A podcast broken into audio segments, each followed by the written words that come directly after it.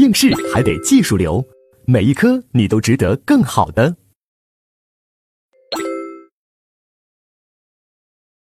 好了，接下来我们就看第二节定罪的方法啊，定罪的体系、定罪的标准我们掌握了，那我们就要看定罪的方法。定罪的方法主要是一个什么三段论推理？大家来看二十二页，三段论推理有什么？有大前提，有小前提，然后再看小前提是否符合大前提。那这个三段论推理，我估计啊，学过法律的同学都知道啊。如果没学过法律的同学，你大概了解一下。比如说，如果大前提是，凡是参加法考的学生都是好学生，那小前提就是我是参加法考的学生，那结论就是什么？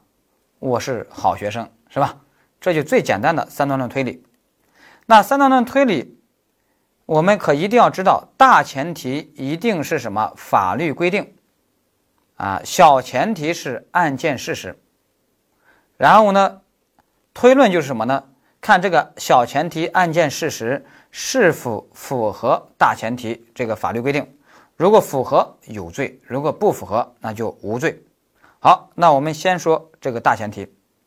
首先我们要说这个大前提的范围，我们说是法律规定，也就是说一个人有罪无罪的唯一标准。是刑法规定的这个罪的构成要件，符合了就有罪，不符合就无罪，再没有其他标准，明白吧？啊，一定要把这一点一定要切记。但是呢，有同学跟我说：“诶，老师，我觉得道德标准也能够成为定罪的标准，那是不行的。道德标准怎么能成为定罪的标准？”我们定罪的唯一的根据是刑法规定的这个罪的构成要件，啊，有的同学说：“哎呀，那我认为，啊，只要符合道德的行为，就一定无罪。”其实这种话都有点问题的。你比如说，很多年前发生过一个大义灭亲的案件，就是有一个啊乡里的一个恶霸，横行乡里，鱼肉老百姓。哎呀，这个老父亲就觉得我怎么生了这么一个逆子呀？有一天晚上，趁他这个逆子睡着了，把他呢就直接给勒死了。哇，大家都觉得这个老父亲太厉害了，大义灭亲，道德特别高尚。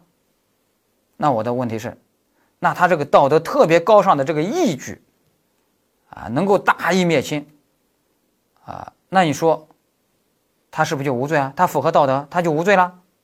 肯定不是，他有罪无罪，看他是否符合故意杀人罪的刑法规定的故意杀人罪的构成要件，当然符合，那当然要定什么故意杀人罪，只是说在量刑上可以给你考虑一下你杀人的动机，啊，那这时候呢量刑上可以从宽处罚，但不能说就无罪哦，一定要注意，所以我们一定要注意。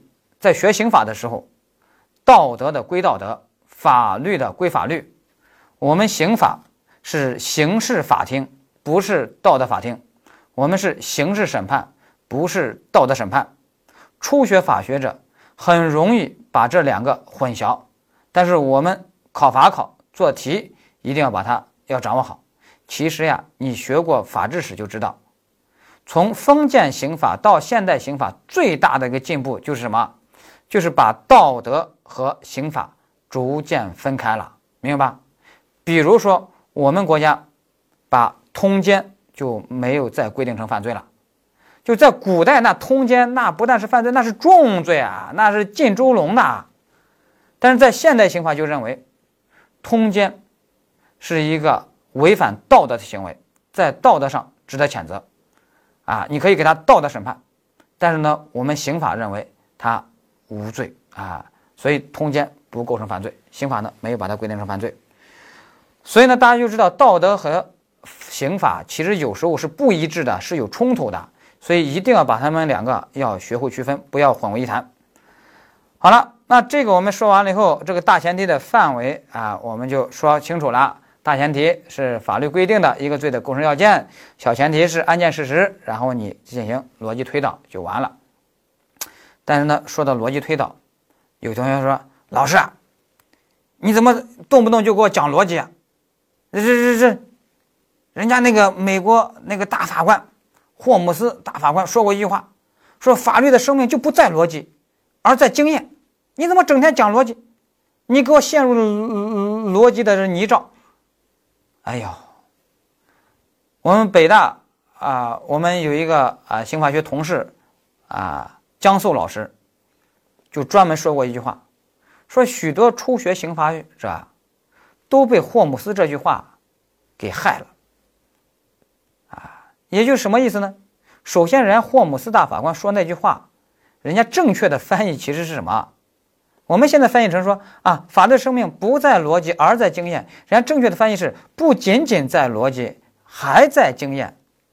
我们现在就就弄成不要逻辑，只要经验。那现在问题来了，你作为一个初学者，你经验在哪里？你遇到一个案件，你靠啥经验？你又没经验，你靠啥经验？经验主义有时候都是不可靠的，明白吧？所以呢，作为一个初学者，你就得怎么办？先学逻辑推导，逻辑推导，是吧？特别是我们主观题，包括客观题，都在考逻辑推导，你是否自洽？啊，所以呢，你不学逻辑，你给我学经验，我我问你经验从哪来？是不是？所以这一点一定要注意啊。霍姆斯大法官强调那个时代背景是啥呢？是当时有一股思潮，就是把逻辑强调的特别至高啊无上，所以说这不对。你不能把逻辑强调太高，啊，你不能把逻辑弄得啊太太太太太迷信，是这个意思。所以我觉得初学者，你还是要先学逻辑。哪一天霍姆斯大法官这个话对你有用，就是你逻辑推理已经玩的炉火纯青，甚至有点走火入魔了，甚至太迷恋这个逻辑推理了。你这时候把霍姆斯大法官的话听一听。但是我告诉大家，法考。你备战法考最多也就一年，你能把逻辑推理能玩的炉火纯青吗？怎么可能？如果是那样的话，那你主观题那人家考逻辑推导，那肯定都是满分呀，啊！但是你有没有逻辑推导？有没有满分？没有，没有满分，你就不要听霍姆斯大法官那句话，明白吧？不要听这种话，听的是金句爽文，然后就很爽啊！一定要结合自己的实际，这是我们要给大家说的。所以呢，我们大前提现在我们给大家确定了。啊，那大前提的种类我们也要给大家确定。大前提的种类啊，也就是说，既然大前提是刑法规定的一个罪的构成要件，那这构成要件它有一个最小单位叫什么呢？叫构成要件要素，其实就是一个一个的词语。但是对这个词语呢，我们要进行一些分类。啊，我们书上一共给大家分了四类，这里面最重要、最难的是反倒是第一类。啊，你像第二、三、四，反倒比较容易。什么叫成文的要素？什么叫不成文的要素？都好理解。啊，积极的要素啊，指的就是从正面要证明犯罪成立的要素；消极的要素就是从反面啊要否定犯罪成立的要素。啊，第四个客观的要素、主观的要素都好理解。比如说行为、结果、时间、地点，这都是什么客观要素？但是呢，故意过失、目的、动机，这都是什么主观要素？所以这些呢比较简单，考的也少。我们重点是要说，反倒是第一个技术的要素和规范要素，这个考过好几次，因为这个稍微有点难。技术它其实啊是一个日本的一个汉语词语啊，汉字词语啊，呃，因为我们国家汉语，我们国家的汉语要说技术的话，应当指的是什么？描述的意思。啊，就是这个二十二页，这个应当是这个描述，所以技术你就把它理解成描述。规范的要素，这个规范大家注意，可不是指的是什么啊？交通规范、法律规范，它是个哲学概念，它指的是什么？价值评价。所以技术的要素是描述的要素，描述的要素意思是什么？只要经过事实判断就能确定的要素。那规范的要素就是需要法官的价值评价才能确定的要素。啊，比如说。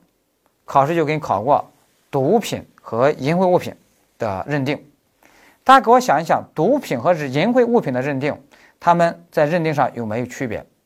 有区别，毒品的认定只需要做一个事实判断，只需要依依据这种科学鉴定，就能鉴定出来它到底算不算毒品，是吧？啊，也就是说，这是个事实判断就能确定的要素，所以它是一个计数的要素或者叫描述的要素。但淫秽物品就不一样了，淫秽物品这玩意儿淫秽不淫秽，完全受法官的价值评价的影响。这个法官如果思想比较保守，他就觉得哇，这么淫秽不堪啊，绝对是淫秽物品。这个法官人家如果思想很开放，人家说我啥没见过。这还叫淫秽物品？你还没见过更淫秽的呢？这完全不是淫秽物品，好不好？这是艺术作品啊！这是艺术作品，所以呢，你看这就受法官价值评价的影响。所以淫秽物品呢，就是一个什么？就是一个规范的要素。所以淫秽物品其实就是一个规范的要素，就指的是受价值观影响的要素。其实这个你在生活中也好理解，比如说一部《红楼梦》，阅读者。他心态不同，那么他眼中的《红楼梦》也不同，啊，也就是仁者见仁，啊，仁者见仁，是吧？啊，仁者见仁，啊，啊，一千个读者就有一千个哈姆雷特，是吧？啊，就是这个意思。所以大家也知道，那个美国最高法院有一个大法官也挺好玩的，呃，斯图尔特，他就说，啊，你问我淫秽物品的定义，啊，我不知道。但是你如果让我看一眼，我绝对知道它是不是淫秽物品。啊，就是这样。大家知道那个贾平凹早年写了一部作品叫什么《废都》啊，那个《废都》呢一度被禁了，作为禁书。啊，就是因为它那里面呀有许多啊描述太详细了。啊，据说很详细很露骨，所以视为淫秽小说呢。啊，那后来经过删节版，删完了以后再重新出版。啊，我呢啊没赶上那个时间，所以呢看的是删减版。看到紧要处的时候，就来那种小方框，说此处省略多少字儿。哎呦，看得我这这这这是扼腕叹息呀，是吧？所以呢，这这这这让人浮想联翩啊！这这这那那你说，其实啊，我觉得如果在今天把那个啊完整版。弄出来，我估计人家仍然认为废都这个不算是淫物品，因为这个人的这个价值观呀，就越来越开放了啊，价值观越来越开放，每个人呢价值观又不一样，是吧？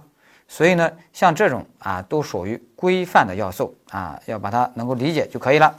好了，这是我们说的对大前提的种类的啊分类，接下来是小前提。那我们知道，大前提是法律规定的构成要件，小前提那就是案件事实。小前提是案件事实。我们说大前提既然是法律规定的一个罪的构成要件，那么大前提的任务主要是去解释它。啊，我们解释方法已经教过大家了。那小前提既然是案件事实，那就是如何认定它，如何认定案件事实。但是我们知道，认定案件事实、查证案件事实，其实是程序法、刑事诉讼法、证据法的事情。那我们刑法解决啥呢？其实我们刑法就解决一个问题，就是如果啊证据法它实在无法查明啊这个案件事实，这时候怎么办？事儿丢给你刑法了，你刑事法官，你总不能说。你给我再补充侦查，啊，如果再补充侦查，实在查不出来，因为我们知道有些案件事实真的是无法查明的，是吧？啊，因为我们学刑诉法，我们知道有法律真实和客观真实，是吧？其实我们追求的其实就只是一个法律真实。那现在问题来了，那如果这个案件事实真的无法查明，丢给你法官，你法官就需要在刑法上树立一些规则。然后把它加以处理，你不能说不处理。那我们这个规则是啥呢？我们在前面就已经讲过，当案件事实无法查明的时候，存疑的时候，我们的规则就什么？存疑时有利于被告原则啊，因为为了优先保障人权，所以存疑时有利于被告原则。啊，那这个呢，我们在前面其实给大家已经讲过了。不过呢，我们在这里面可以给大家要应用一下。啊，一共呢有三种情况，就如果这个案件事实啊，啊，要么啊无罪，要么有罪，啊，有这两种可能的话，那么我们要给它认定为什么无罪，明白？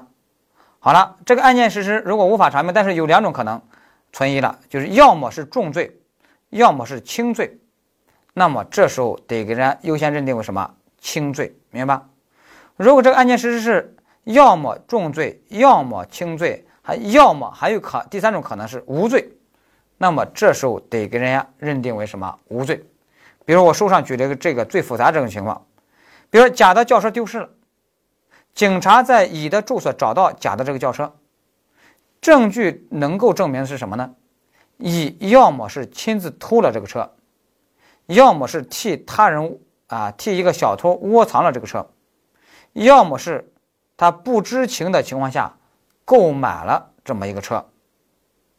啊，那现在就但是到底是哪种情况无法查明了，存疑了，那这时候怎么办呢？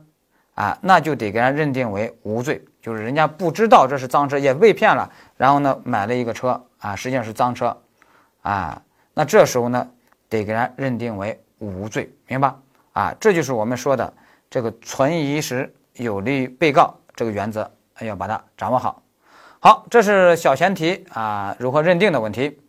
那关于这个啊无法查明的案件啊，我们到时候在共同啊在啊因果关系啊共同犯罪那一块儿。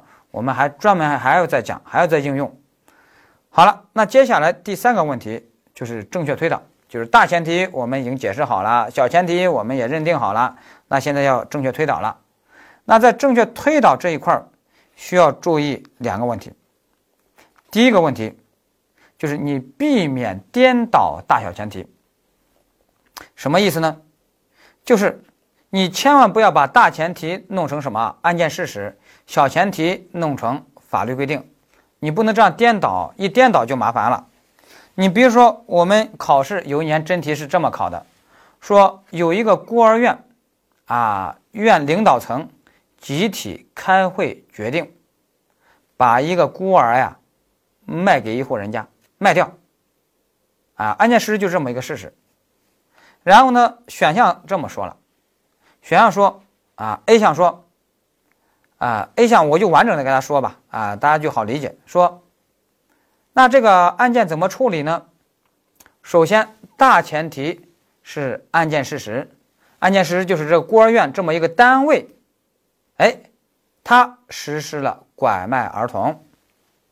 好，小前提是什么呢？小前提是法律规定，而法律规定什么呢？法律规定，啊，拐卖儿童罪只能由。个人构成，自然人构成，啊，单位是不构成拐卖儿童罪的。好，所以最后的结论是什么呢？这个孤儿院，啊，这个单位它不构成拐卖儿童罪，啊，这个案件呢就无罪处理了，啊，他 A 项其实思想就是这个，问你这个说法对不对？我们说这个说法是错的，这个逻辑推导啊，就是颠倒了大小前提。那 B 项他就把这给你说对了。那正确的是什么呢？就是大前提是法律规定啊。那法律规定是什么呢？的确是规定拐卖儿童罪只能由个人构成啊，不能由单位构成。好，接下来小前提是什么？小前提是案件事实。那这个案件事实是什么呢？就是几个领导集体开会，然后决定把这个。啊，孤儿呢就给卖掉了。但是这个案件事实，我们可以提炼，可以提取。我们在这个案件事实里面能提取一个事实，一个什么事实呢？就是，那你那几个领导，那你也是个人呀，你也是个自然人呀，你也是个个人呀。那么你这几个领导，你们几个个人，你们的策划实施了拐卖儿童。那我们就提炼出这么一个案件事实来，就是什么呢？就是几个领导个人，他们在策划实施了一个拐卖儿童。那我们的结论就什么呢？那就这几个领导个人要定一个什么？要定一个拐卖儿童罪，明白吧？啊，正确的推导应当是这样啊，不可能说这个给你无罪啊，这个案件怎么可能无罪？你那孤儿院那个单位无罪，但是你那几个个人，你还是实施的拐卖儿童啊，那当然要给你定罪了，给你几个个人要定罪，明白吧？哎，这就是考的是什么？要避免颠倒大小前提，这就考过一次。好了，第二个要求我们注意的是什么呢？就是逻辑推导的时候，一定要注意，我们要循环往复的去推导，啊，循环往复的去推导，啊，不要认为推导一次，啊就完事儿了，啊，其实不是的，啊，说到这儿呢，我前面不是给大家讲过，有三五个男男女女，在那个直播间里面搞那种淫秽的表演，那我们说，找第一大前提。找第一个罪名的时候，我们找一个啊聚众淫乱罪，一推导打勾构成，那是不是这个案件就就此就处理完了，万事大吉了，可以画句号了？不是的，我们还得再找一个罪，传播淫秽物品牟利罪作为大前提啊，再推导啊，这个案件事实一看，哦，又构成了啊，又构成了传播淫秽物品牟利罪啊，那我们还再找一个，还有组织淫秽表演罪。啊，那也打勾了，啊，那有的同学说，哎，同一个案件是又构成这个罪，又构成那个罪，是不是矛盾呀？啊，我们说不矛盾，啊，不矛盾，这就属于什么？一个行为同时触犯两个罪名，甚至三个罪名，这叫什么？想象竞合犯，啊，想象竞合犯就是这样诞生来的。那最后怎么办呢？只能择一重罪论处。为什么不能数罪并罚呢？因为它只有一个行为啊，整体是一个行为，你不能给人数罪并罚，只能择一重罪论处。啊，要把这个呢，啊，要掌握清楚，啊，那在这里面呢，我为什么要强调这一点呢？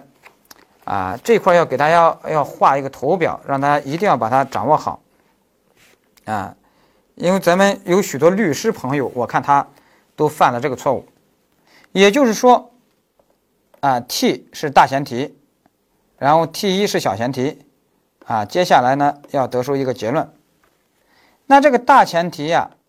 啊，然后还有小前提，然后还有这个结论，就是说，你一定要不要想到我找一个 A 罪，啊，推导完了以后，啊，我就结束了。其实案件事实，大家注意，案件事实，它其实是一个什么？它其实是一个多面体，可以从不同侧面去评价它。可以从不同侧面去评价它，啊，所以呢，你 A 罪，你一推导，啊，或者说这应该箭头画上来，啊，箭头画上来，啊，这是 A 罪，哎，一看符合了，啊，得出啊，构成 A 罪，啊，A 罪打勾。那你这时候呢，还得想到，哎，有没有一个 B 罪呢？啊，B 罪呢，作为大前提一推，啊，也符合，那你 B 罪呢，也得出什么？啊，结论是。B 罪也构成了，也打勾，是吧？还有什么？还有 C 罪，是吧？啊，都可以的啊。还有 C 罪，啊，原理都是一样的，啊。如果 A 罪、B 罪、C 罪都构成了，那他们就属于什么？我们说的想象竞合的问题，啊，想象竞合的问题，就是这个意思。我为什么要这样说呢？哎呀，因为啊，我们有一个律师呀，年轻的律师，他就。我觉得他就有一个教训，就是什么呢？他接到了一个案件，这个案件是什么呢？就是有一个理工科的博士在在读博士，他自己在实习，在一个科技公司实习。他在实习期间深得领导的信任，所以领导就委派他到外地。去采购一个设备，很遗憾，他辜负了领导的信任。他呢，在采购设备里面，他私吞公款，他虚报了，他私吞了，啊，最后私吞公款呢，啊，这个单位的这个资金啊，啊，有大概有三十万。最后呢，被人家报案了，抓了，涉嫌职务侵占罪，啊，涉嫌职务侵占罪。那这个年轻律师他接到这个案件以后，他把这个案件事实一了解，他给人家当事人家属说：“这个案件，我有信心能做无罪辩护，但是呢，你费用得给我高一点。”那人家属一听能做无罪辩护，哇，那费用高一点没问题啊，啊，那就这个代理协议就签了。那他为什他就开始给人辩护？他为什么觉得能做无罪辩护呢？他说，他给检察官说，职务侵占罪要求必须是单位的一个正式职员，而这个博士他只是实习生，所以他不是单位的正式职员，所以犯罪主体都打叉了，所以呢无罪。啊，他很有信心。哎，这个检察官呢，一听，哎，似乎有道理，好像不构成职务侵占罪。哎，但是呢，又觉得无罪，好家伙，无罪，这这这这行吗？所以他呢就请教了一个专家，专家就跟他说，他不构成职务侵占罪，但是他至少构成什么？他至少构成一个侵占罪。或者盗窃罪，啊，或者诈骗罪，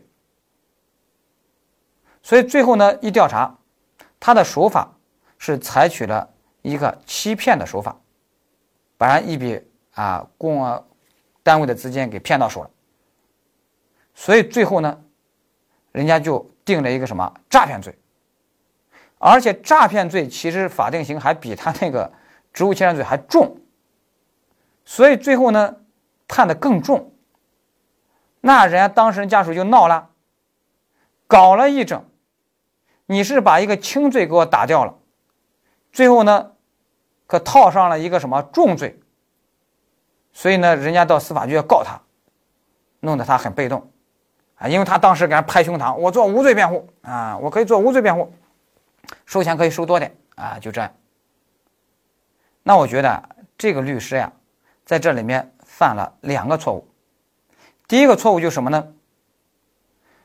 我问大家，做无罪辩护和做不构成 A 罪的辩护，你觉得辩护的任务一样不一样？不一样。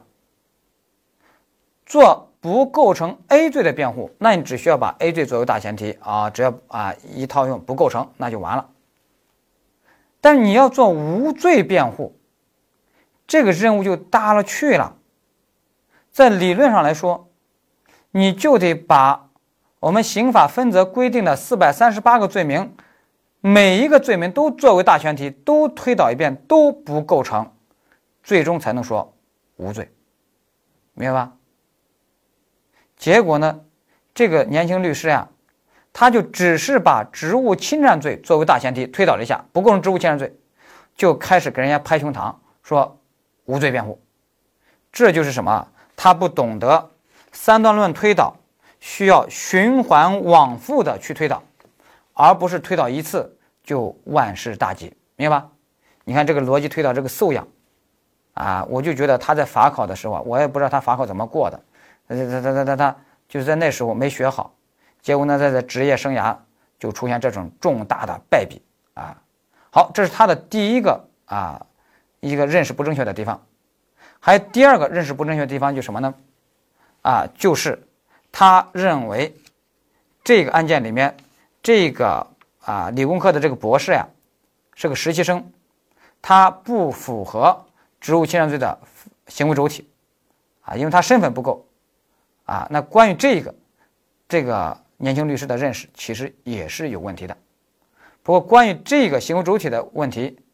那我们就留在下一讲我们来讲，那就到了我们的第三讲，客观要件的第一个叫行为主体，啊，那我们第二讲犯罪构成体系我们就算讲完了，啊，就是有定罪的体系两阶层体系，大家一定要深刻理解，啊，一定要有一个什么？啊体系思维，就是先判断客观后判断主观，千万不要认为这些要件是排列组合，然后第二个呢。就是在定罪的方法上，一定要学会适用什么逻辑推导、三段的推理啊，千万不要什么啊推导一次就认为 OK 啦啊，或者说颠倒了大小前提啊，或者说啊认为什么道德呀、别的呀，什么都能成为定罪的标准。我们知道定罪的标准只有唯一的标准是什么？刑法分则规定的这个罪的构成要件。把这些思维我们掌握好，那我们就可以展开真正的两阶层的复习。那么我们两阶层的要件，一个要件一个要件，我们去拆解。先拆解客观阶层的第一个，前面这个客观要件。客观要件的第一个就是什么？就是行为主体。那我们下一讲就来拆解行为主体。